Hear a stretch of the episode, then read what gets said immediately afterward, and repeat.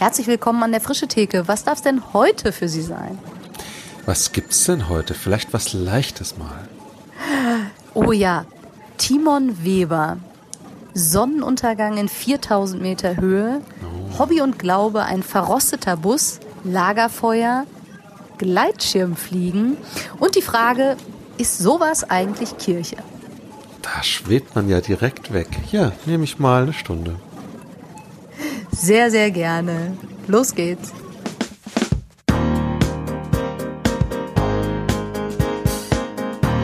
Frische Theke. Erlesen Ideen für die Kirche von morgen. Herzlich willkommen zu einer neuen Folge an der Frische Theke. Rolf Krüger und ich, Katharina Haubold vom FreshX Netzwerk, treffen uns heute mit Timon Weber. Hi Timon. Hi. Hi Timon. Schön, dass ich da sein darf. Äh, wir treffen uns per Zoom, was in diesem Fall, also es ist immer auch ein bisschen traurig, aber in diesem Fall ist es besonders traurig, weil wenn wir uns nicht per Zoom treffen, dann wären wir jetzt wahrscheinlich in Kärnten in Österreich und äh, weiß gar nicht, wie, was würden wir sehen? Bergkulisse oder so? Was siehst du, wenn du aus dem Fenster guckst? Also, wenn wir uns in meinem Büro treffen würden, dann würden wir direkt auf Berge schauen. Und Sonnenschein. Ich habe ja schon gehört, bei euch regnet es oh. eben. Ja. Ähm, hier ist Sonnenschein. Inzwischen ist die Sonne rausgekommen. Also ich. Ja.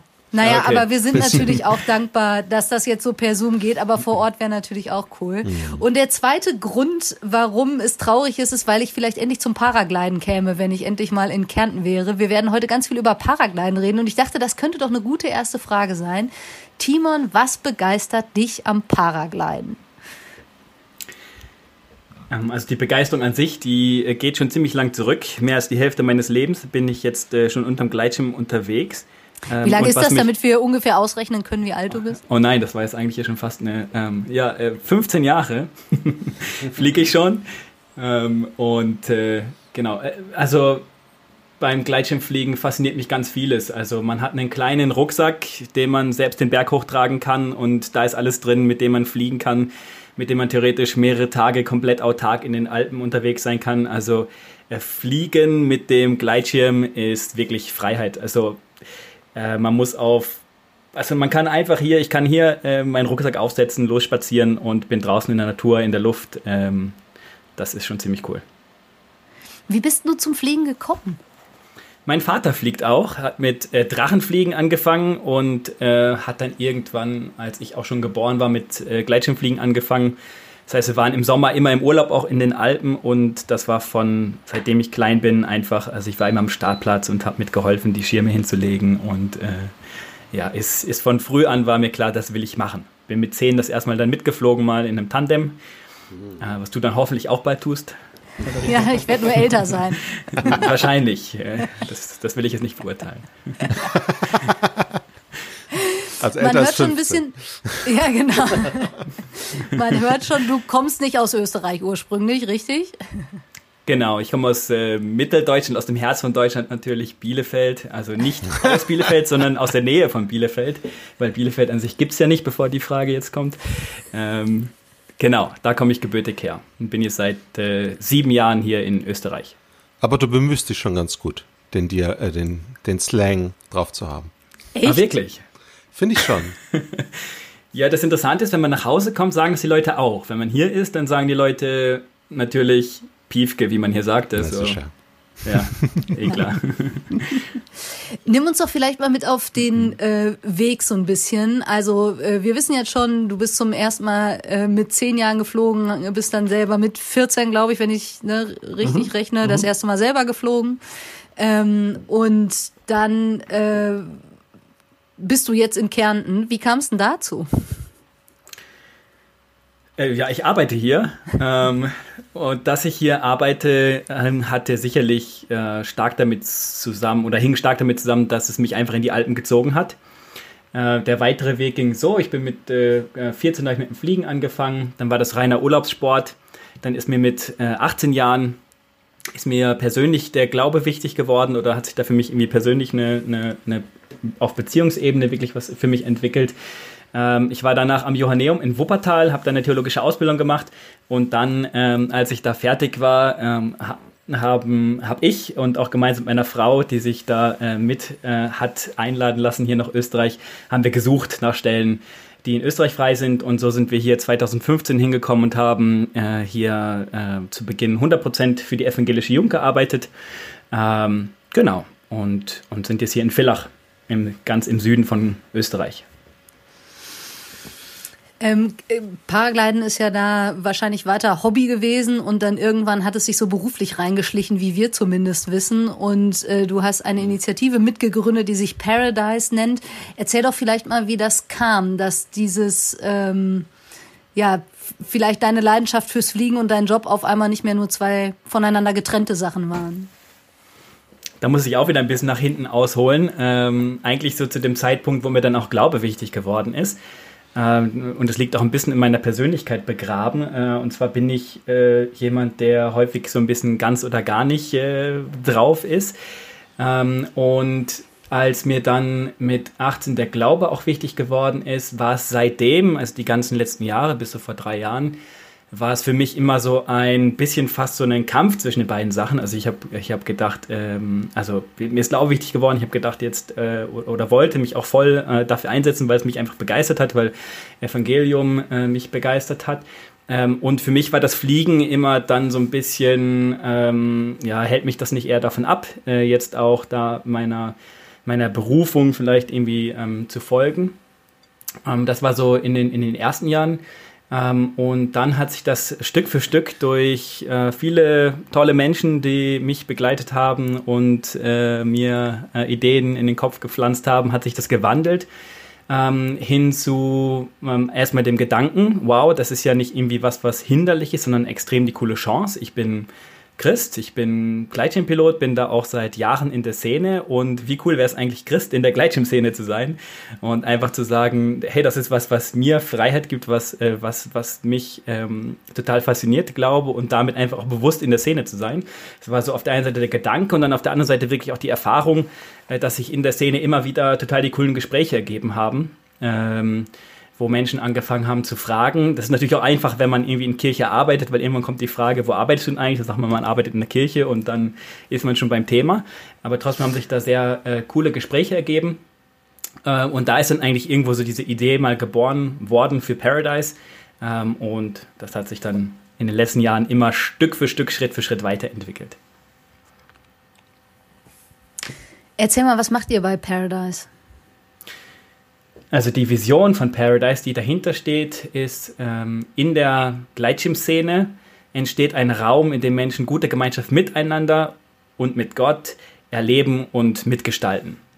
Äh, und darum dreht sich eigentlich auch alles und das ist auch das, an dem wir immer wieder mh, mm, Paradise neu erfinden. Wir sind ja noch ein recht junger Verein, also wir sind ein Verein ähm, hier in Österreich, ein Verein der evangelischen Kirche äh, mit mittlerweile 29. Seit heute kommt die, der 30. Mitglied, ist heute, äh, hat heute eine Mail geschrieben. Yay! Party.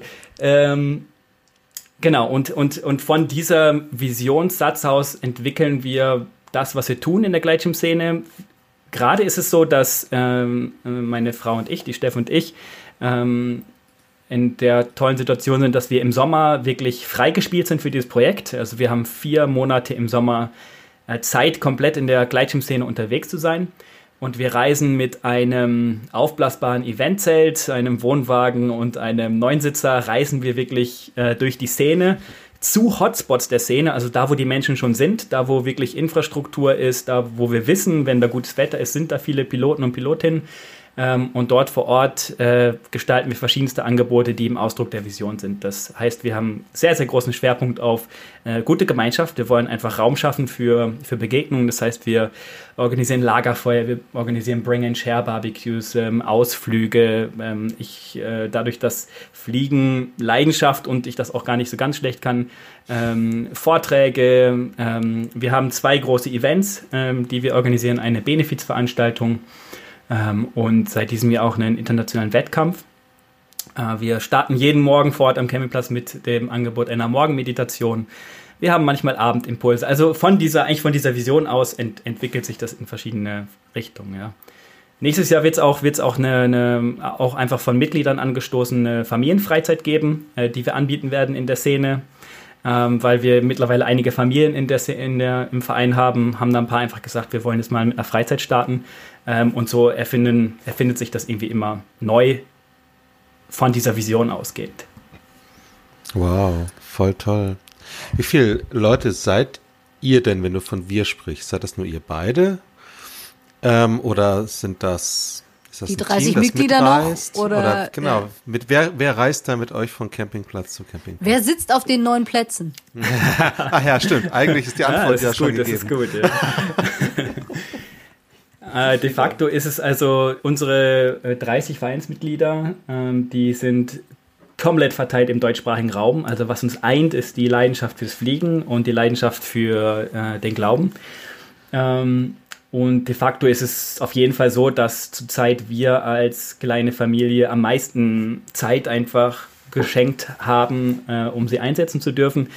Das heißt, äh, die anderen Mitglieder und auch darüber hinaus, also auch einfach so Leute, die wir in den letzten Jahren schon kennengelernt haben, die kommen punktuell dazu. Das heißt, ähm, wo sicherlich die meisten, äh, auch dies Jahr die meisten Mitglieder wieder mit dabei sein werden, ist bei der Benefizveranstaltung ähm, die vor zwei Jahren das erste Jahr ähm, wir das erstmal gestartet haben und irgendwie ein Novum in der Szene war und ähm, ja uns auch total also Paradise ist durch diese Veranstaltung irgendwie auch bekannt geworden in der Szene.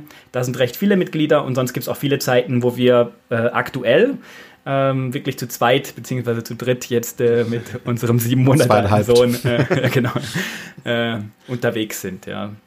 Ähm, aber wir sind, also wenn jetzt irgendjemand das hört, der Gleitschirmpilot ist und der sagt, darauf habe ich gewartet oder auch Gleitschirmpilot werden will, äh, wir freuen uns immer über Leute, die mitfahren, mit dabei sind, äh, mitgestalten. Genau.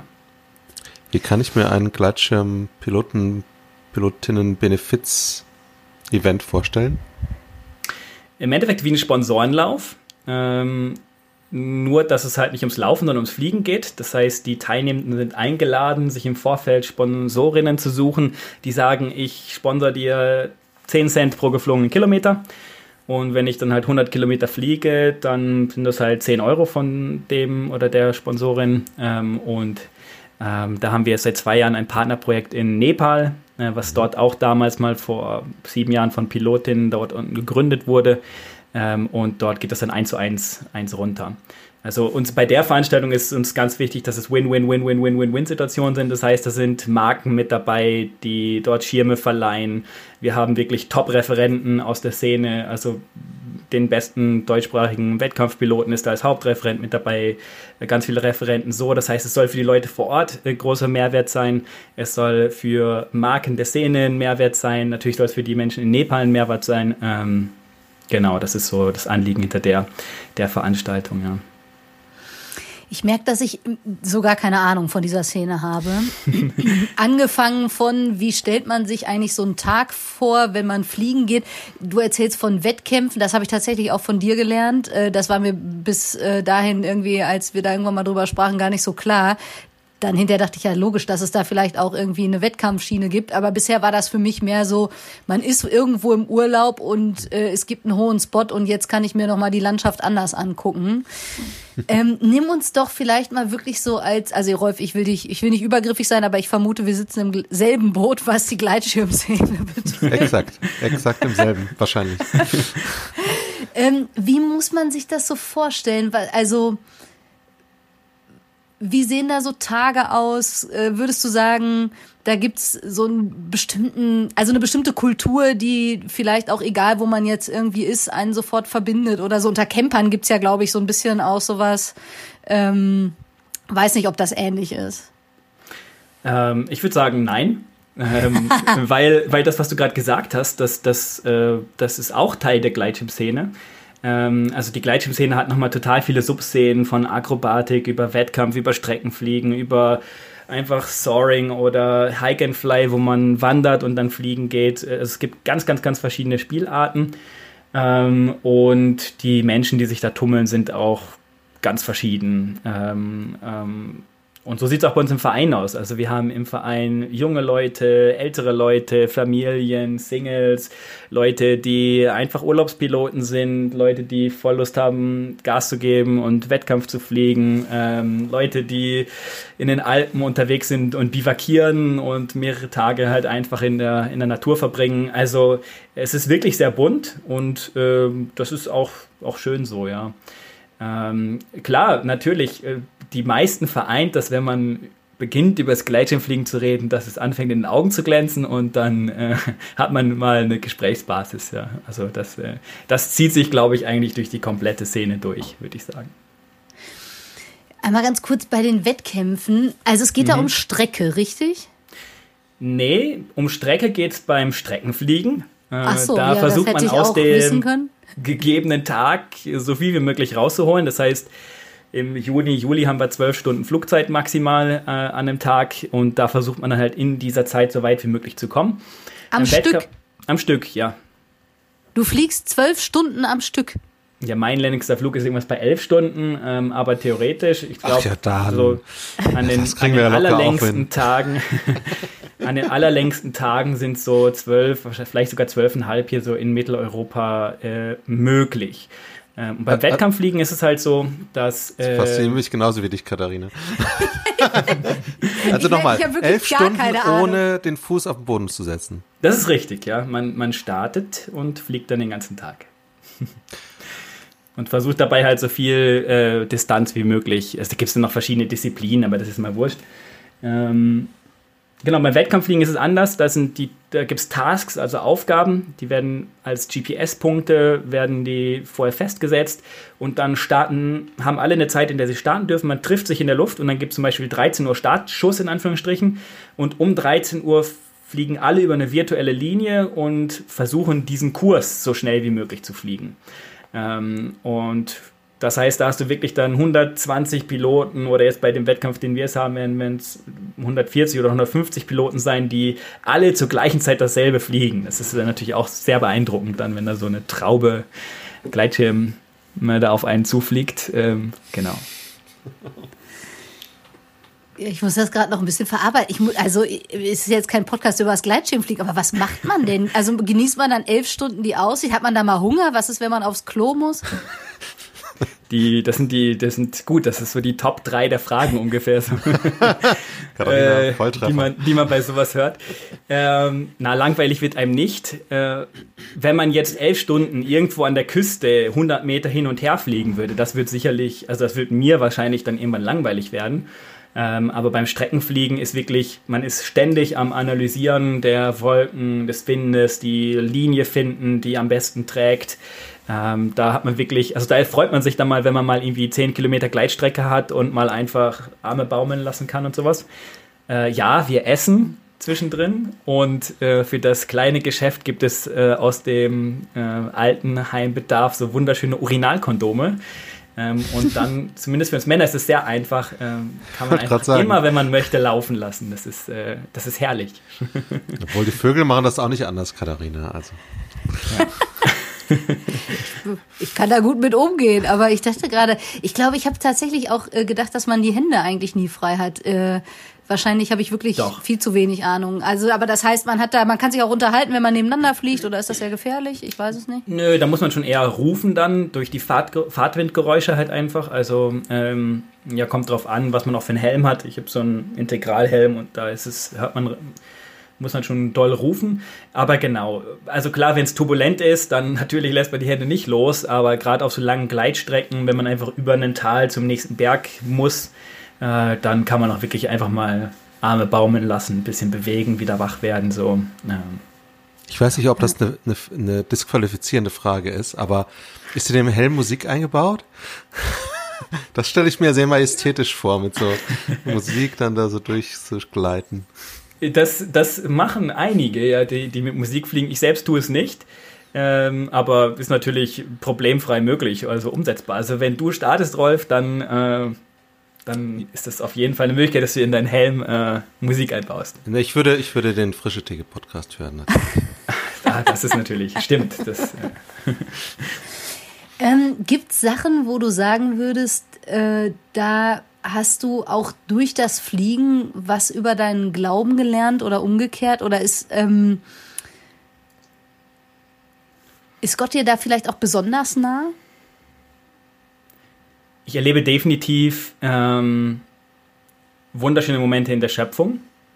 Also wenn man da irgendwie um halb vier am Nachmittag, wenn die Thermik ruhiger wird, auf 4000 Meter irgendwo in den Dolomiten hängt und äh, die Sonne langsam tiefer kommt, dann gibt es Momente, wo ich wirklich einfach juble oder bete oder, oder singe. Ähm, ähm, das, das auf jeden Fall. Mhm. Sonst so vom Übertrag her, was, was glaube ich sowohl beim, oder zumindest für mich Thema immer wieder ist beim Glauben und auch beim Fliegen, ist Loslassen. Ähm, Fliegen ist ganz, ganz viel Intuition, hinspüren, nicht, nicht verkrampft irgendwie versuchen, was zu tun, sondern sich, also seinen eigenen Gefühlen auch vertrauen lernen. Und das ist definitiv auch was, was äh, für mich äh, im Glauben immer wieder Thema ist. Also auch wieder von, von mir persönlich ist einfach eine Persönlichkeit her. Äh, loslassen, vertrauen, äh, sich fallen lassen dürfen, ähm, das sind auf jeden Fall Themen, die für mich in, in beiden Bereichen ähm, anklingen, ja. Wenn ihr jetzt äh, Paradise gestartet habt, also ich erinnere mich, ich weiß gar nicht, wie viele Jahre das her ist, dass es irgendwann mal so einen Aufruf gab, ob man einen Bulli von Deutschland nach äh, Kärnten irgendwie fahren könnte oder so. Da ging ja. das, glaube ich, irgendwie, oder es ging wahrscheinlich nicht gerade los, aber es äh, wurde, wurden bestimmte Sachen konkreter so. Mhm. Ähm, wie habt ihr angefangen, dass das jetzt geworden ist, was du am Anfang schon so ein bisschen beschrieben hast, was jetzt da ist? Was ist euch wichtig in der Art und Weise, wie ihr bei Paradise in der Paraglider-Szene irgendwie Christen seid? Also zum, zum Losstarten, hm, es, es waren definitiv zwei, drei Jahre des Nachdenkens und Sprechens und für uns selbst irgendwie auch nochmal abklopfen, ähm, wo sehen wir uns selbst hingerufen oder wo sehen wir auch als, äh, jetzt erstmal als Ehepaar, äh, wie wir damit gestartet haben, äh, wo sehen wir da selbst auch unsere Gaben, wo wollen wir uns da irgendwie, damit was wollen wir uns da einsetzen. Ähm, ich weiß nicht, ob das jetzt eine, eine da rückblickend betrachtet jetzt äh, gut war, da zwei, drei Jahre zu nehmen. Vielleicht äh, hätten wir auch schon viel früher loslegen können. Jedenfalls war das Entscheidende dann wirklich irgendwann zu sagen, wir gehen jetzt den ersten Schritt, das konkret zu machen ähm, und probieren es einfach aus. Was kann schon passieren? Also im schlimmsten Fall, ähm, im allerschlimmsten Fall klappt es halt überhaupt nicht und das ist einfach nur ein Hirngespinst und äh, wir lösen den Verein halt wieder auf. Äh, Im Worst Case suchen wir uns halt vielleicht irgendwo neue Stellen und das war's. Also was haben wir eigentlich wirklich zu verlieren? Wir fühlen uns da hingerufen ähm, und ähm, lass uns konkrete Schritte dahin gehen. Äh, und ich glaube, dieses äh, Losgehen und dann auch beobachten und schauen, öffnen sich Türen ähm, für uns, für das, was wir auch gedacht haben oder eben vielleicht auch nicht. Ähm, das war, war definitiv entscheidend. Wo du den Bus angesprochen hast, das war nämlich zum Beispiel eine Sache, das war immer so unser, wir hatten immer so die Vision von einem alten Mercedes-Kleinbus, äh, Düdo heißen die, 70er Baujahr, schön ausgebaut und äh, und wow, das ist direkt Anziehungs Anziehungspunkt äh, schlechthin. Und da wären wir echt in der Anfangszeit fast, äh, also sind wir komplett auf die Nase gefallen. Wir haben es nämlich komplett übers Ohr ziehen lassen ähm, beim Ankauf dieses Busses und haben eine Rostlaube 5000 gekauft, ähm, die der Verkäufer versucht hat halt zu vertuschen. Ähm, wir sind da im Rückblick monster, monster dankbar, dass es alles aufgelöst hat. Wir haben das Geld zurückbekommen und alles. Das war so eine, das war so eine Idee, der sind wir dahergelaufen und es war dann sehr eindeutig und im Rückblick 1000 Prozent richtig, dass es so gelaufen ist, äh, war das einfach eine Schnapsidee. Ähm, Genau, aber das wissen wir jetzt auch, nachdem wir es ausprobiert haben. also in diesen Bus wäre wahrscheinlich niemand reingekommen, weil wer kommt auf dem Campingplatz, auf den Stellplatz in den Bus rein? Jetzt haben wir halt ein super flexibel aufblasbares Zelt, das halt auf dem Landeplatz steht und da laufen die Leute automatisch dran vorbei und wir sind im Gespräch. Ähm, Punkt, ja. Ähm, also es sind auf jeden Fall in den letzten drei Jahren haben wir auch schon großen Mist gebaut und trotzdem, glaube ich, war der Schlüssel losgehen ähm, und, und Schritt für Schritt wieder weiter hören und äh, reden und beten und ja. Vielleicht musste der Mist ja auch sein. Ja, also ihr genau. habt ja, ihr habt, wie du gerade gesagt hast, ihr habt eigentlich dadurch, dass ihr was falsch gemacht habt, genau den richtigen, äh, oder zumindest das für jetzt offensichtlich Richtige gefunden. Ähm, ist es ist es an anderen Stellen euch auch so gegangen? Noch? Wo Ähm, können wir lernen? Ich glaube, das war wirklich das größte, wenn man diese Fuck-Up-Nights da hat, das war das größte Fuck-Up, was wir so hatten. Ähm, was ich wirklich selbst daraus, äh, also es gab, auch, es gab auch kritische Stimmen dieser Idee gegenüber, schon von Anfang an, ähm, auch von jetzigen Vereinsmitgliedern. Ähm, und äh, vielleicht will ich mir selbst daraus mitnehmen, ähm, auch da auf äh, kritische Stimmen nochmal genauer hinzuhören. Also ich bin dann schon jemand, wenn ich eine Idee habe und sage, das ist gut, dann ist es gut. das äh, jetzt äh, für, für, für mich selbst. Ähm, und auf der anderen Seite, wie du gesagt hast, vielleicht muss es auch sein. Also wir hatten zum Beispiel mit dieser Crew, es waren da zehn Leute da, die, ähm, als der Bus ankam, mit der wir dann gestartet haben zu restaurieren, wir hatten da eine super intensive Zeit miteinander.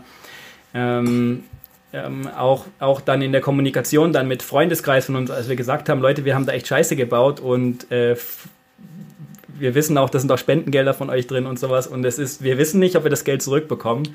Äh, da hatten wir so intensive Gespräche und es hat sich dadurch, durch dieses äh, Malheur, hat sich eigentlich dann im, in uns, also wo wir da auch äh, Tage hatten, wo wir dachten, das war's jetzt. Äh, also wir haben das jetzt hier schon vor die Wand gefahren, bevor es überhaupt wirklich gestartet ist. Äh, und in dieser Zeit hat sich für uns dann nochmal total die äh, Vision wirklich geschärft, was uns wirklich äh, wichtig ist, nämlich eben die Gemeinschaft mit Menschen und mit Gott in der Szene. Ähm, und, und dieses Bewusstsein gewachsen und das ist komplett unabhängig von irgendeinem blöden Bus oder sowas. Das bleibt für uns Vision. Von daher war es, glaube ich, für uns ganz wichtig. Ähm, ich glaube wirklich, das größte Learning, was ich mir selbst daraus mitnehme oder auch gerne jedem anderen weitergeben, ist da, wenn, ähm, wenn man diesen Ruf zu einer Sache hinhört und auch merkt, boah, da hat Gott vielleicht auch eine Leidenschaft in mich hineingelegt und könnte ich nicht vielleicht mich damit irgendwie in Gesellschaft, in Reich Gottes, wie auch immer einbringen, dann einfach zu sagen, am gewissen Zeitpunkt, jetzt gehen wir einfach konkret Schritte und schauen, was, was, was sich tut. Ähm, wie Petrus mal den Schritt aus Wasser einfach raus und vielleicht hat man dann auch Momente, wo man denkt, äh, jetzt sinke ich hier gleich ein oder sonst was. Ähm, aber ja, ich glaube, nur dann auf dem Weg klärt sich dann auch, äh, ist es jetzt ein Gehirngespinst oder äh, ist genau das jetzt dran für mich, für uns gerade. Wie reagieren die Leute jetzt auf das, was ihr da macht? Ähm, also es ist ja, ist ja ultra vielfältig und äh, trotzdem ist ja in dem irgendwie sichtbar und ne, wenn man mit dir redet, du kommst von der Kirche irgendwie, Ja. dass das ähm, nicht einfach nur ein Eventzelt ist, ähm, sondern dass ihr zumindest Christen und Christin seid und das als solche irgendwie auch bewusst tut. Was erlebt ihr da für Reaktionen? Also wir erleben natürlich nicht die Leute, die einen großen Bogen um unser Zelt machen. Das gibt es sicherlich auch. Ähm, was wir so hören und selbst ein Feedback bekommen, ist sehr positiv. Da vielleicht gleich eine kleine Anekdote von Beginn dieser Woche. Ähm, ich hatte am Anfang dieser Woche äh, ein Vorbereitungstreffen äh, für diesen internationalen Wettkampf, den wir dieses Jahr durchführen. Und in dem Team, der das gerade vorbereitet, bin ich der Einzige, der sich wahrscheinlich selbst als Christ bezeichnen würde. Ähm, und äh, die Steff und ich, meine Frau und ich, haben auch überlegt, wie machen wir es denn auf dem Wettkampf mit äh, geistlichen Programmen und passt das da überhaupt in der Stimmung und sonst was? Morgenmeditation wahrscheinlich schon, aber Abendimpulse oder vielleicht sogar einen Segen für passt das? Und äh, in diesem Vorbereitungstreffen habe ich das dann eben einfach die Leute gefragt, was sie denn davon halten. Ähm, und das Schöne war dann, das Feedback zu kommen, dass die Leute gesagt haben, also wenn ihr das nicht macht, dann ist es komisch, weil ihr seid doch Paradise und ähm, und das gehört doch irgendwie mit dazu. Ähm, und äh, wie wir das erlebt haben in den letzten Jahren, haben wir es auch voll positiv erlebt. Ähm, oder wir kriegen Rückmeldungen wie, da könnte sich Kirche doch mal irgendwas abschneiden. Also es ist sehr, äh, von den Leuten, die wirklich mit uns in Berührung kommen, ist es äh, sehr, sehr positiv. Ähm, genau, und das ist vielleicht auch was, was mir persönlich wichtig ist. Also wir wenn man zu uns kommt oder ein Zelt kommt, man sieht, wir sind Christen. Also bei uns steht auch groß unser äh, Leitvers steht äh, auf dem Zelt drauf. Also man, man wird damit auf jeden Fall konfrontiert. Okay, das scheint irgendwie was. Welcher ist das? Ähm, wir aber auf den Herrn vertrauen, bekommen neue Kraft, dass sie auffahren mit Flügeln wie Adler. Ähm, äh, passend. Ähm, Genau, und also als man weiß, dass wir, wir Christen sind und wir haben auch diese, diese Angebote mit, mit Impulsen, mit Morgenmeditationen, äh, aber es ist nie so, oder das ist mir, mir ganz wichtig, dass äh, Leute das irgendwie übergestülpt bekommen. Also wenn man bei uns jetzt zum Bring and Share Barbecue am Abend kommt, dann wird da nicht davor gebetet, ähm, sondern dann ist da einfach Gemeinschaft und gute Zeit. Äh, und und wir, wir, wir sind als Christen in der Szene und wir und, und auch sichtbar als Christen in der Szene und oder ich erlebe es so, ähm, dass Menschen beginnen, Fragen zu stellen und, und, und, und auf uns zukommen oder dann halt doch mal bei einer Morgenmeditation oder bei einem Impuls oder sowas mit dabei sind und dass sich dann halt Räume bieten, wo, wo ich auch einfach von dem erzählen darf, was mir äh, im Glauben wichtig ist, wo die andere Person vielleicht auch ihre Erfahrungen oder Gedanken zu Glaube, Gott, äh, wie auch immer teilen kann. Ähm, und, und ja, das ist so mein persönlicher Ansatz, aber das ist auch bei uns im Verein, das ist auch immer wieder Thema. Also wie missionarisch müssten wir sein, in Anführungsstrichen, ähm, oder, oder, oder wie soll oder wie wollen wir unseren Glauben in der Szene leben? mir persönlich ist es eben ganz wichtig auf dieser oder, oder so, das ist für mich auch Glauben. Beziehungen miteinander leben, gemeinsam auf dem Weg sein ähm, als Menschen und Glaube und Leben miteinander teilen. Das ist so, was mir wichtig ist da. Vielleicht können wir dann einen kurzen Moment bleiben, weil das ist ja, finde ich, wirklich eine spannende Frage, gerade wenn man irgendwie sagt, man ist äh, von so einem, weiß nicht, auch missionalen Gedanken unterwegs. Es geht nicht darum, irgendjemandem, ne, wie du das sagst, da was überzustülpen oder so. Und du sagst, da entstehen einfach die Gespräche. Ähm, ich vermute, gerade wenn so mehrtägige Sachen sind und man sitzt abends noch zusammen, man lernt sich wahrscheinlich irgendwie auch kennen und so. Baut ihr da auch langfristigere Beziehungen auf oder ist das mehr so, naja, äh, vielfach sind die auch, er nickt sehr heftig, das kann jetzt keiner sehen, außer ähm, aber vielleicht kannst du uns ein bisschen mit reinnehmen jetzt, ohne da, weiß ich nicht, zu Persönliches von Leuten zu erzählen oder so, aber ähm, wie passiert das, dass Leute anfangen nachzufragen? Also für, für mich auch wieder, ich, ich merke, dass das Wichtigste wirklich da passiert, wo für mich Wichtigste oder Wesentlichste, sagen wir es so, ähm, passiert, wo ich einfach ohne erstmal jeglichen Hintergedanke Beziehungen lebe. Ähm, das, also, äh, ich werde auch dieses Jahr wieder einfach auf Wettkämpfen mitfliegen als Timon ähm, und oder bei Events auch mit dabei sein und da sind andere Leute, die halt die Leidenschaft des Fliegens teilen und die teilen wir miteinander und es entstehen wirklich einfach Freundschaften, es entstehen Beziehungen. Also das ist für mich da eigentlich schon ähm, der, der, der, der größte Schlüssel, ähm, dort miteinander unterwegs zu sein. Und das ist ja was, das ist für mich keine Arbeit. Das ist also, das, also ich, ich liebe es, in dieser Szene zu sein und ich äh, liebe die Menschen dort und das ist einfach, das macht einfach Spaß. Ähm, und diese Beziehungen sind dann für mich aber die Grundlage oder, oder dann passiert es halt. Man sitzt am Lagerfeuerabend zusammen und jemand fragt einen ja, was ist denn da, also was ist denn das für dich mit Gott irgendwie? Oder was, was, mit Glaube kann ich irgendwie gar nichts anfangen, äh, du anscheinend schon, jetzt erzähl doch mal. Ähm, ähm, oder was auch immer wieder vorkommt ähm, und wo ich auch selbst noch mutiger sein möchte, weil ich bisher durchwegs positive Erfahrungen gemacht habe, ist, ist da, wo man einfach miteinander im Gespräch ist über persönliche Themen und dann halt am Ende anbietet, du, wenn du magst, können wir auch einfach gemeinsam noch dafür beten. Äh, das ist was, was, was ich für mich als wichtig erlebe und wenn du magst, lass uns das noch gemeinsam tun und ähm, auch das sind dann Momente, die A, in der, ich in der Beziehung zu der Person als total intensiv erlebe ähm, und und wo natürlich auch wieder was von dem, was mir dann mir persönlich glaube wichtig ist, wieder auch äh, Raum haben darf. Ja. Ähm, aber ich glaube, der Schlüssel, vielleicht auch gerade in der Szene, ähm, und dass es mir auch wichtig ist, ist eben eigentlich Natürliches als Christen mit Menschen außerhalb der christlichen Bubble einfach unterwegs sein äh, und Beziehungen leben. Ähm, ja. Und das, also wenn man sagt jetzt Mission, ja, ich würde auf jeden Fall sagen, ähm, ich, ich weiß, im letzten, da hatte ich leider diese, diese Antwort dann nicht auf der Zunge, aber ich weiß auch in einem Podcast aus der Gleitschirmszene, wo es um Paradise ging, und da kam dann auch mir die Frage, ist, ist Paradise denn mission, äh, missionarisch? Äh, und dann war ich nicht so, oh, was sage ich jetzt? Ähm, und ich würde sagen, ja, auf jeden Fall sind wir missionarisch, würde ich jetzt sagen. Unsere Mission ist, äh, Raum zu schaffen für gute Gemeinschaft miteinander und mit Gott. Ähm, wir erleben das als, als positiv und ähm, ja, das, das ist unsere Mission in der Szene und du bist eingeladen. Ich selber bin eingeladen dazu schauen wir mal, was, was passiert. Erlebt ihr irgendwie auch Ablehnung? Du sagtest vorhin, die Leute kommen irgendwie einfach nicht, aber gibt es das auch, dass ihr irgendwie den Eindruck habt, es passt irgendwie für manche nicht oder ist irgendwie nicht stimmig da zu sein oder so? Also das Einzige, was uns gegenüber wirklich mal als negatives äh, Feedback gekommen ist, das hatte einen komplett anderen Grund. Das war jemand, der in dem Fluggebiet gerne ähm, nicht noch mehr Piloten hätte und sagt, was ihr hier macht, das führt dazu, dass mehr Leute kommen. Also das war jetzt unterm Strich ist auch nicht das schlimmste Feedback für uns. Nee, äh, ähm, genau, das, was wir so, das ist das, was jetzt wir direkt an Feedback bekommen haben. Natürlich, man hat immer mal wieder Leute, die dann erstmal anfangen mit Scherzen über, über Kirche oder sonst was oder natürlich auch mit ihren negativen Erfahrungen, die sie mit Kirche ähm, ähm, haben, ähm, äh, ankommen und sagen, aber das ist, aber das erlebe, würde ich jetzt nicht als negatives Feedback sehen, sondern denke ich, äh, wie geil ist das? Ja, bitte sag mir das und äh, ich kann das auch gerne einfach so stehen lassen, aber wenn du magst, können wir auch drüber sprechen. Ähm, so, jetzt wirklich, dass wir jetzt äh, angefeindet worden wären oder so, weil wir uns jetzt da in die Szene hineinbegeben. Bisher noch nicht. Zumindest nicht, dass wir es mitbekommen hätten.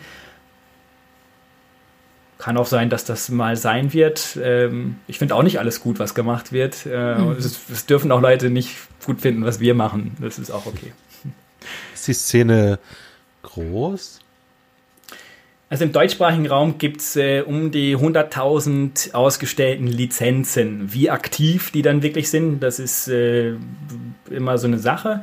Äh, Gerade so im Kern, also auch wenn wir jetzt im deutschsprachigen Raum sehr ähm, verteilt sind, auch was Mitglieder angeht und auch Leute, die jetzt irgendwie bei Aktionen von uns dabei sind, sieht man doch Menschen auch wieder. Also äh, das ist auch was Schönes. Äh, es gibt natürlich auch in den Alpen je nachdem, welche Spielart des Fliegens einen halt selbst am meisten fasziniert, gibt es natürlich auch designierte Hotspots, wo die Leute dann halt immer hinfahren und da trifft man sich dann auch wieder. Äh, oder zum Beispiel die Wettkampfszene, ähm, da sieht man auch immer wieder die gleichen Leute. Mhm. Ähm, ja. Mhm.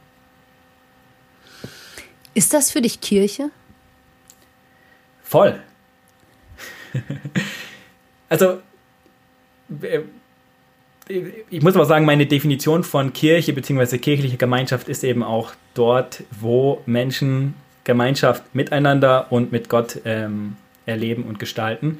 Das kann, deswegen ist für mich auch äh, Kirche im Endeffekt schon da, wo wir am Lagerfeuer zusammensetzen und uns über Lebe und Glaube unterhalten und das miteinander teilen. Ähm, ähm, dafür brauchst keine bestimmten Formen jetzt, äh, meiner Ansicht nach, ähm, damit man jetzt sagen könnte, das ist Kirche, sondern eigentlich, mir geht es um, also für mich ist Kirche da, wo das beides seinen Raum hat, Gemeinschaft miteinander und ähm, und mit Gott oder gemeinsam auch zum Thema Spiritualität, Glaube im Gespräch zu sein.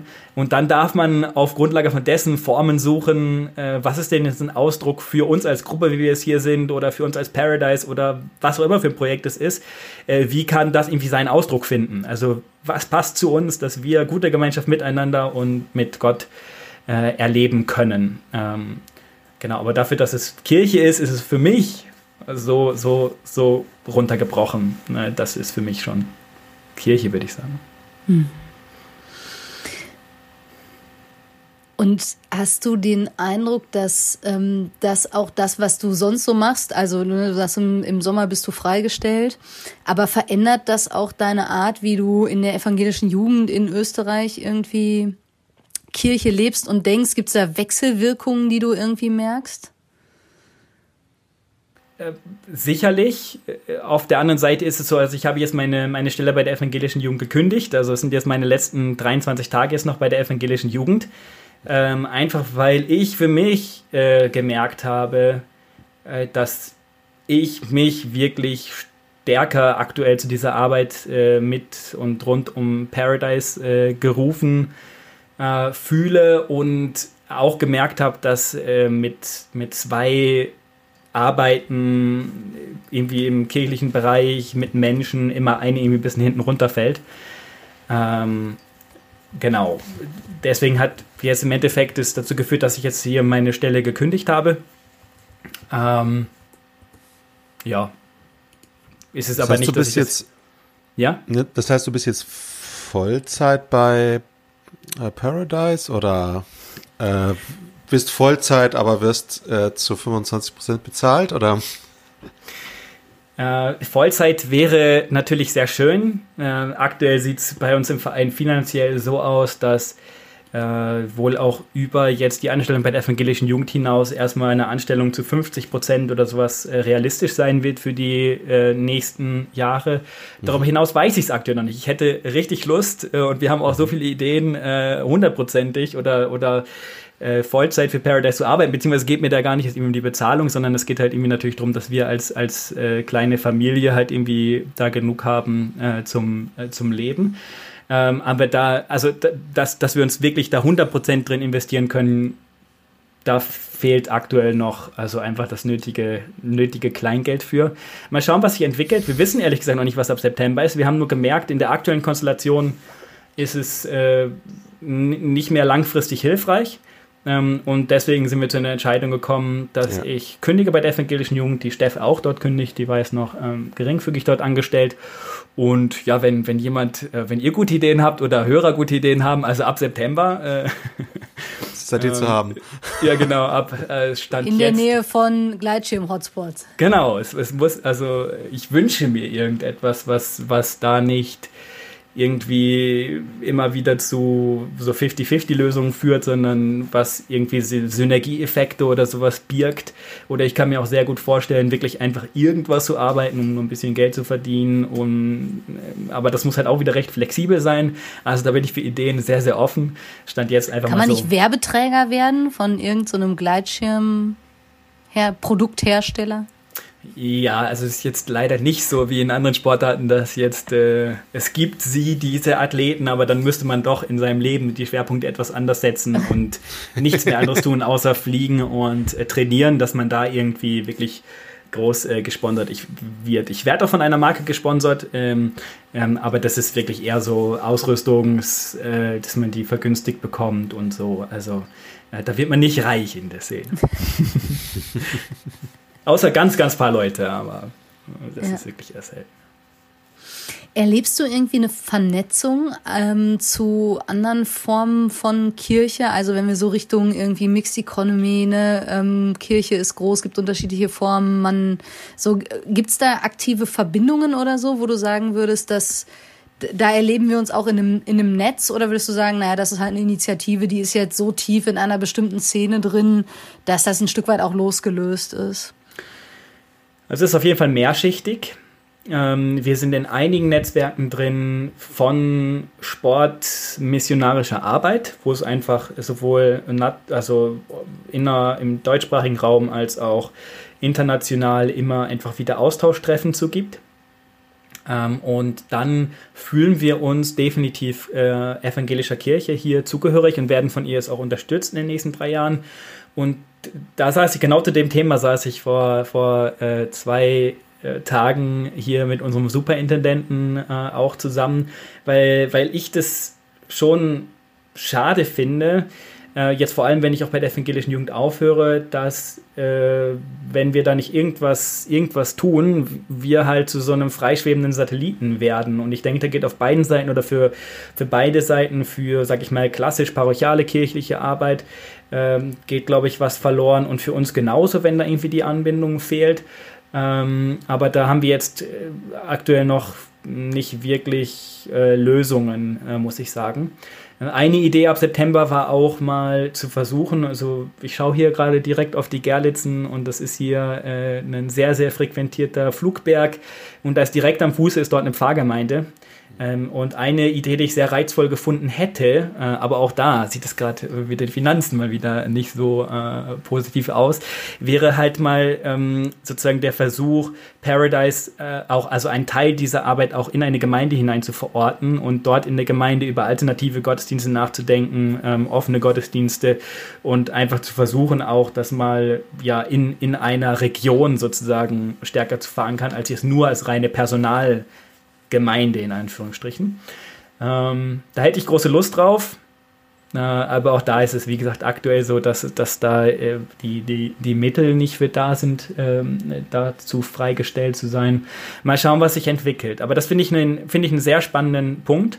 Ähm, ich weiß nicht, wie das jetzt in den verschiedenen Landeskirchen in, in Deutschland ist. In, in Österreich haben wir gerade ja auch von der evangelischen Kirche aus so einen Prozess, wo es äh, Erprobungsräume gefördert werden. Und ich glaube, dass es äh, für Kirche oder Kirchenentwicklung eigentlich extrem wichtig ist, dass wir da Strukturen und Plattformen finden, wo wir dann auch wieder voneinander lernen und uns gegenseitig vielleicht auch mal wieder erden können oder so, ähm, dass es das gibt. Ähm, ja, innerkirchlich erlebe ich es bisher jetzt noch nicht so stark, ähm, jetzt mhm. hier bei uns. Ja. Würde das Paradise nicht mega verändern, wenn ihr das lokal anbinden würdet und ich sag mal sesshaft würdet? Mhm.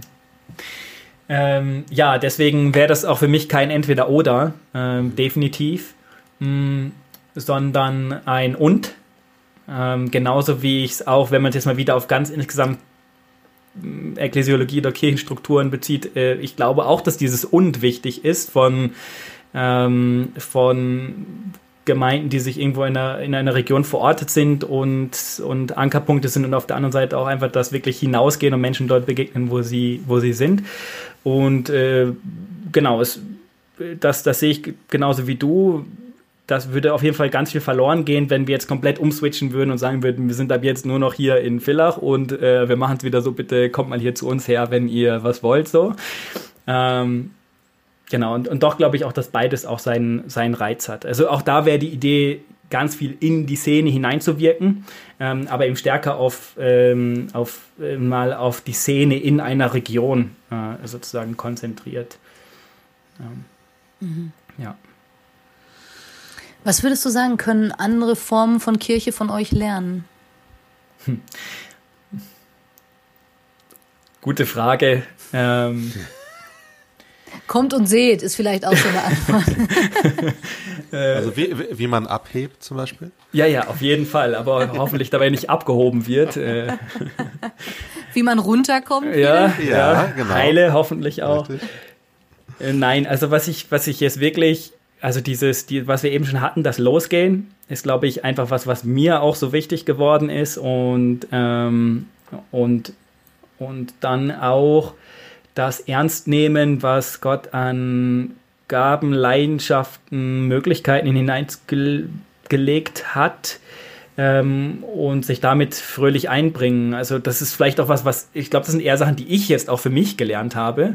Äh, vielleicht sind da andere schon lange viel, viel weiter, aber äh, ich habe das eben einfach auch für, für mich gelernt, da auch eine heitere Gelassenheit zu entwickeln, zu sagen, cool, das, äh, äh, das ist was, was, was ich gut kann oder was eine Möglichkeit ist und damit darf ich mich einbringen, ist doch super. Ähm, und ich glaube, das ist was, was, was im Endeffekt für, für jeden für uns gilt, dass äh, in uns wunderbare Gaben, Möglichkeiten, äh, Fähigkeiten, Leidenschaften hineingelegt sind. Und ähm, ich glaube, die dürfen wir einfach erstmal ernst nehmen als Geschenke und die dann auch ähm, oder darin einfach dann als Christen leben. Ich glaube, das ist was, also was, was mir wichtig geworden ist, was ich sehr gerne auch, wo ich, wo ich gerne äh, Werbung für machen würde. Ähm,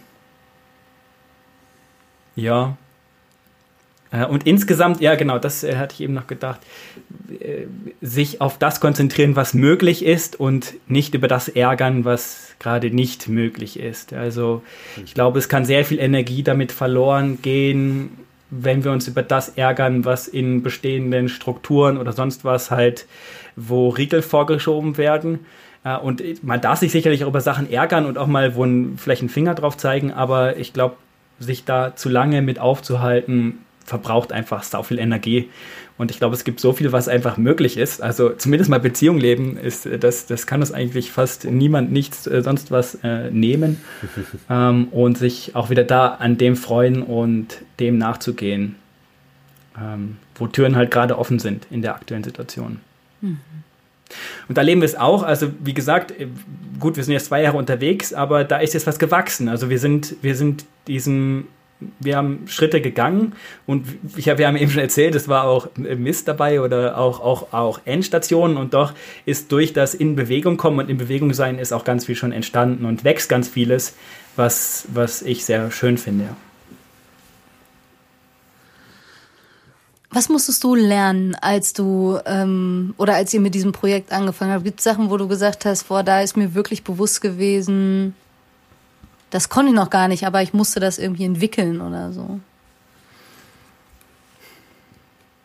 Ich glaube, ich würde es wirklich andersrum sehen. Ich glaube, ähm, dass Paradise ist für mich ist aktuell Ausdruck von dem, was ich kann. Also äh, ich bin eigentlich, also, also von dem, was eben in mich äh, hineingelegt ist oder was auch über die verschiedenen Stationen in meinem Leben vorher an, an Netzwerken, an Gaben, an Möglichkeiten schon entstanden ist. Ähm, und und woraus sich dann eben auch ein Stück weit das jetzt so entwickelt hat, wie es es gerade ist. Und jetzt natürlich, also es gibt ganz viele Dinge, die ich überhaupt nicht kann äh, und die ich auch gar nicht können muss. Also es ist ja super gut, wir sind 30 Leute im Verein und da sind äh, super coole Leute mit dabei und wie gesagt, auch so bei Veranstaltungen sind ganz viele Leute bei, die gar nicht im Verein sind, aber das einfach gut finden und sich mit einbringen. Ähm, und das ist sicherlich was, was ich, was ich lernen, lernen darf, auch einfach da mutiger mal auch Sachen ähm, abzugeben oder ähm, anderen die Möglichkeit zu geben, sich genauso mit dem einzubringen, was sie viel besser können, als ich kann. Ähm, ja. Vielen Dank.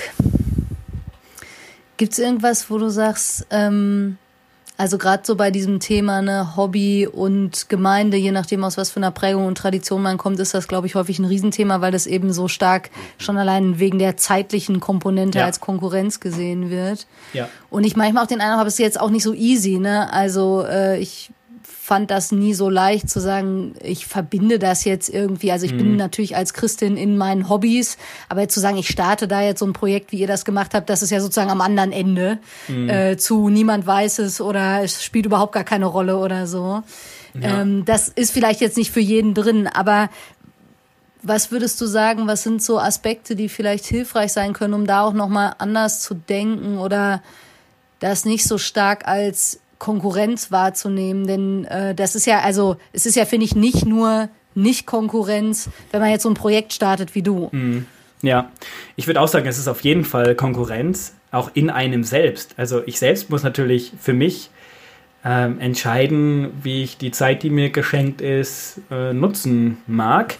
Und jeden Tag, den ich irgendwie in der Gleitschirmszene unterwegs bin, kann ich natürlich logischerweise nicht irgendwo jetzt hier in der in, in, in zum Beispiel in, in einer Gemeinde hier Fuß fassen oder sonst was. Äh, und das merken wir schon auch, also das erleben wir schon auch als Spannung, auch wir als Familie erleben das als Spannung. Also äh, auch natürlich auch die Sehnsucht irgendwo nach ähm, geistlicher Heimat irgendwo und dann das viele unterwegs sein, äh, einfach auch in der Szene. Ähm, ich für mich merke aber, dass ähm, zumindest für mich mein Glaube im Unterwegssein äh, mit und bei den Menschen einfach so viel an Lebendigkeit dazu gewinnt. Also ich merke, dass mir sonst was fehlt oder dass, äh, ja, also, also mein persönlicher Glaube für mich äh, pro, profitiere ich selber da auch total von, merke ich, äh, unterwegs zu sein, äh, Fragen beantworten zu müssen äh, und zwar auch so, dass, äh, dass also das, das ist ja immer wieder eine Frage an mich. Äh, also Timon, was, was ist denn für dich dieser, dieser Glaube oder was macht das für dich aus? Da, da muss ich dann auch immer für mich selbst überlegen, ja, was ist es denn gerade für mich? Und da dann Antworten finden, die verständlich sind. Also ich glaube, ähm, äh, aktiv zu sein in den Connections, die wir einfach haben, in, in Sportvereinen, in Arbeit, im Fitnesscenter, was auch immer. Das ist total die Chance, äh, Lebendigkeit zu erleben für sich selbst und auch irgendwie im Glauben. Ähm, und ich für mich würde sagen, wo das, wenn, wenn es das für mich nicht gäbe, dann, dann würde mir in Glaube was abgehen. Ähm, also, ja. Aber genau andersrum, wie gesagt, das möchte ich auch dazu sagen, sind wir auch für uns immer wieder an der Frage, okay, und wo ist doch für uns irgendwie auch vielleicht, ähm, äh, sind wir hier auch auf der Suche nach ähm, Gemeinschaft, äh, für uns mit anderen Christen. Also gerade im Sommer sind wir fast, fast ausschließlich äh, überhaupt gar nicht mit anderen Christen unterwegs und einfach in der Szene unterwegs.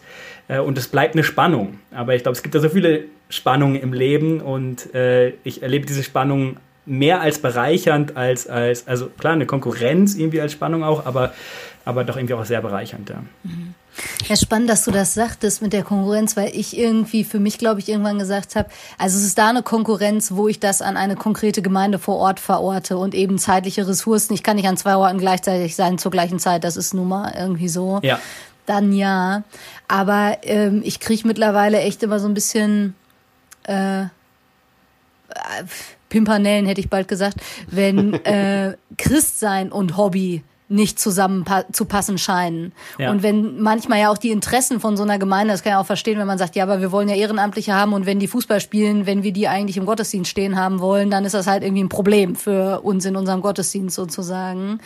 Aber es ist halt nicht unbedingt ein Problem für denjenigen, der Fußball spielt und sein, also und ja da genauso irgendwie auch Christus. Also klar, die Frage nach, was brauche ich selber äh, irgendwie für mich und meinen Glauben und dann eben auch, was kann ich ähm, mit den Gaben, die mir gegeben sind, auch tun und machen und weitergeben. Aber da würde ich mir, glaube ich, wünschen, dass in den Traditionen, wo das eben so krass gegeneinander äh, manchmal auch explizit gestellt wird, man irgendwie sagt, also wie großartig ist das denn, dass Menschen vom Glauben her geprägt ähm, einfach da sind, wo andere Leute sind und Gott sowieso ja auch ist. Voll. Und da, glaube ich, kommt es halt wieder total drauf runter, eben auf die Definition, wie definiere ich Gottesdienst, wie definiere ich Kirche. Also das ist ja genau, also will ich die Leute im Gottesdienst haben oder will ich Gottesdienst haben? So, ja. Ähm, äh, oder vielleicht auch, also klar, wir sind schnell dabei, bei uns ist alles komplett bürokratisiert und wir denken halt an Organisationen, dann auch an Kirche. Aber Kirche als Leib Christi, genau, die passiert eben da, wo Menschen einfach miteinander unterwegs sind und Glaube und Leben miteinander teilen. Ähm, das, also genau, das sind schon Umdenkprozesse, also auch für, für mich selber und glaube ich auch die Kirche sicherlich auch, auch äh, gut tun würden. Oder ja, also genau, zu was, zu, oder sich selbst auch zu fragen. Das müssen wir uns genauso fragen bei Paradise. Also will ich es nur noch die Leute zu der Veranstaltung bekommen, damit die schön voll ist? Es ist ja nicht so, dass jetzt bei uns da die Fragen aufhören und wir jetzt hier äh, das Paradies auf Erden sind oder so. Fällt mir gerade auf, ja. Ähm, äh, sondern das müssen wir uns natürlich selber auch immer wieder fragen. Also was, was steht denn jetzt im Zentrum? Was ist uns denn wichtig? Für was, für was wollen wir uns denn in Szene ein, einsetzen? Ja? Und eben nicht Leute in Gottesdienst haben, sondern wie kann Gottesdienst für uns jetzt hier an der Stelle vielleicht ähm, aussehen. Genau, von daher, ja, es sind halt, was wir merken, trotzdem, dass wir natürlich, also, also ich schätze es total, mich mit anderen Menschen und Christen auszutauschen, ähm, füreinander zu beten und auch, ähm, auch, und natürlich ist auch für mich schön, wenn mal für Platz, für was Platz ist, was, ähm, was, was mir gerade auf dem Herzen liegt oder, oder jemand dafür auch ein Gebet spricht. Ähm, und genau, da sind wir immer wieder auch auf der Suche, wo findet das für uns statt. Vielleicht, vielleicht entwickelt, vielleicht ist ja in fünf Jahren, ähm, wenn wir auf dem Campingplatz sind, trifft man sich halt morgens und tauscht sich aus und betet füreinander. Wäre doch cool. Ähm, ja, aber das ist auf jeden Fall aktuell für uns persönlich auch noch so ein bisschen Spannung. Mhm. Ja, merken wir ja. Ist es für dich ein oder für euch ein Unterschied, ob ihr die Zeit mit Christinnen oder mit Nicht-Christinnen verbringt? Also wie gesagt, äh, also ich habe eine Dreierschaft mit zwei anderen Männern und da reden wir total offen über, über alles, äh, was uns so bewegt und beten miteinander und füreinander und äh, segnen einander und das ist was, was ich da für mich in dieser Kerngruppe oder auch so mit anderen Christen erlebe, ähm, was ich für mich als ganz wertvoll erlebe, was logischerweise jetzt auf die Art und Weise erstmal noch nicht dort passiert, äh, wo wir jetzt einfach auf dem Campingplatz stehen und irgendwie am Abend beim Lagerfeuer über, ins, ins Gespräch kommen. Äh, andersrum muss ich aber eben auch sagen, dass ich da auf dem Campingplatz mit nicht-Christen ganz viele Dinge erlebe, die ich halt mit Christen ähm, nicht mehr erleben würde. Also eben genauso klassische christliche Schlagwörter, die ich plötzlich mal hinterfragen muss oder, oder, oder, oder, oder neu übersetzen lernen muss. Ähm, der eigene Horizont weitet sich natürlich total, da wo ich aus der Bubble rausgehe und mal von jemand anders höre, wie er denn glaubt oder auch nicht glaubt oder von Gott oder Kirche hält. Also da geht natürlich auch wieder ganz vieles auf. Ich glaube, das muss man gar nicht gegeneinander ausspielen oder will ich gar nicht gegeneinander ausspielen, sondern wie vielleicht eben gesagt, ich merke, beides ist für, für mich als Person mhm. ähm, wichtig. Ähm, ich habe gerade noch mal gedacht, vielleicht ist da auch der Unterschied gar nicht so sehr, ob Menschen sich selber als Christen oder Nicht-Christen oder wie auch immer bezeichnen. Denn auch mit manchen Leuten, mit denen ich jetzt formal den Glauben teile, teile ich ja nicht eine besondere Intensität ja, oder ja, so. Ja, ne? Das, also, aber das ist spannend auch, weil ich dachte gerade noch mal, wie sind wir auf dieses Gleis gekommen, so, weil ich mhm. irgendwie jetzt in diesen Dualismen weiß gar nicht, wie hilfreich das sozusagen Voll. ist, als wären das irgendwie so Kategorien, die man scharf voneinander absolut, trennen könnte. Mhm. Richtig, aber das kommt ja, ja dazu, ja. Ja, aber also und dann dachte ich nochmal, ich glaube, es also wie ich da gelandet bin, also ich war da ja auch voll, ist gerade auch eben, weil es in manchen Prägungen und ich das zum Teil ja eben auch erlebt habe, dass es so krass gegeneinander ausgespielt wird. Ähm, und wenn man ein intensives Hobby hat oder im Leistungsbereich irgendwie Sport oder was weiß ich auch, ob das jetzt Musik ist oder sonst was irgendwie macht, ist so schnell als Konkurrenz wahrgenommen wird und dann man auf einmal in so entweder oder Kategorien äh, steckt und die Frage vielleicht ist, wie können, können wir das auch ja gut auflösen. So. Voll, das, das stimmt, genau. Dieses In-Out, äh, auch äh, von und in Kirche, Christ, nicht Christ, das sind die, genau, diese, diese Schubladen, äh, wo ich auch merke, klar, das ist auch, auch Wording, mit dem ich vielleicht irgendwie auch groß geworden bin oder, oder mitgelernt habe. Mm, und zu einem einfach als Menschen und als Kinder Gottes, als Geschöpfe Gottes miteinander auf dem Weg sein. Also das gar nicht vielleicht kategorisieren müssen und auch einfach ernst nehmen, Gott ist mit, mit jedem Menschen, mit jedem Geschöpf auf diesem Planeten hier auf seinem eigenen Weg unterwegs. Ähm, und, und wir dürfen ihm ein Stück weit Weggemeinschaft miteinander teilen. Ähm, ja, das erlebe ich auch als sehr reiz, als reizvoll und doch, klar, merke ich auch immer wieder, ich, ich habe dann auch mal wieder meine Schubladen oder Kategorien oder sonst was. Aber äh, gut, dass du das sagst, Katharina, das ist ich hing da gerade, also weil ich ja da selber irgendwie wieder voll war und eben auch diese Diskussionen aus jetzt natürlich einem ganz anderen Bereich, aber irgendwie kenne und so die Frage von, darf man denn sonntags morgens um 10 Uhr ein Basketballspiel wahrnehmen, wo ich im mhm. Rückblick irgendwie denke, wer ist jemals auf die Idee gekommen, so eine Frage zu stellen, warum werden wir nicht equipped dafür und bestärkt und die Leute sagen, wie toll, dass du Basketball spielst. Wir wünschen dir, dass du irgendwie ein gutes Spiel machst und äh, freuen uns, wenn wir uns an anderer Stelle irgendwie wiedersehen oder so. Ja. Ähm, ja, aber der, da hing ich gerade selber und merke eben auch ähm, die Frage danach, wie, also ich, sorry, nochmal anderer Zugang. Ich vermute jetzt bei, bei Paradise auch, das spielt ja, da gibt's ja keine Grenze oder spielt keine Rolle in dem Sinne von, wer nennt sich wie, sondern da lebt man nee. eben Gemeinschaft. Ja, genau. Und was die Menschen darin entdecken und wie sie das für sich deuten und ob sie das mit einem Glauben verknüpfen oder nicht, das ist ja für euch wahrscheinlich gar nicht, ja. ähm, erstmal gar nicht wichtig. Ja, ja. Ja, das, also, das ist echt sau spannend, wie wir da irgendwie vielleicht auch als Kirche rauskommen aus diesem, äh, aus diesem Denken. Weil, wie, es, wie du auch gerade gesagt hast, äh, so Basketballspiel morgens um 10, wie cool wäre es, wenn wir einfach sagen, ja super, geht dahin, aber das sagen zu können, bedeutet ja schon wieder, es braucht irgendwo eine Gemeinschaft, von der man aus jemanden hinsenden kann. Äh, und wie ist die dann definiert, ohne dass es dann wieder In und Out gibt? Oder wie müssten dann mhm. unsere Gottesdienste aussehen, dass es eben nicht dieses In und Out äh, gibt oder wie müsste die Kirche da aussehen, das ist, also da bin ich auch lernender und auf dem Weg, aber finde ich total spannend und äh, ich glaube, da also dürfen wir alle noch ganz viel lernen das Gottesdienstformat, was ich aus diesem Talk auf jeden Fall mitnehme, ist, wann war das so, gegen 16 Uhr, 16.30 Uhr auf 4000 Metern Höhe irgendwo ja. im Schirm zu hängen ja. und den Untergang in den Dolomiten anzugucken. Nicht also, den Untergang der Dolomiten bitte, aber den Untergang der Sonne. In, nicht den Untergang in den Dolomiten. Den Untergang der Dolomiten, schön. Ja. Ja, vielen Dank es, es ist echt so spannend zu hören, wie ähm, also äh, und zwar beides. Ich habe heute ja auch ganz viel gelernt, einfach übers Gleitschirmfliegen. Das finde ich ist ja auch eine Riesenbereicherung, jetzt mal ganz fernab von Kirche und gleichzeitig zu hören, wie ihr in dem irgendwie auch neue Formen von Kirche experimentiert und lebt. Vielen, vielen Dank dafür. Ja, vielen, vielen Dank. danke für eure sehr interessanten Fragen, die mich auch selbst wieder zum Weiterdenken äh, angeregt haben. Das macht Spaß. Sehr gut. Sehr, sehr gerne. Und ja, äh, wir wissen nicht, ob wir Hörer und Hörerinnen haben, die schon immer mal GleitschirmpilotInnen werden wollten oder es schon längst sind. Aber vielleicht gibt's hier Punkte zum Anknüpfen und Austauschen oder eben, das ist ja, finde ich, sowieso das Wichtige, ähm, nicht zu sagen, oh Gott, jetzt da mit, mit allem, was Timon gesagt hat, kann ich ja nichts anfangen, weil ich bin ja gar nicht in der Gleitschirmszene, sondern das, was dahinter steckt, zu überlegen, was bedeutet das eigentlich für mich in meinem Umfeld. Ich merke auf jeden Fall, dass das mit mir weitergeht. Vielen Dank. Ja, dann sagen wir an dieser Stelle Tschüss und bis in so circa zwei Wochen. Genau. Macht's gut. Ciao. Tschüss auch von mir. Frische Theke. Der Podcast von FreshX.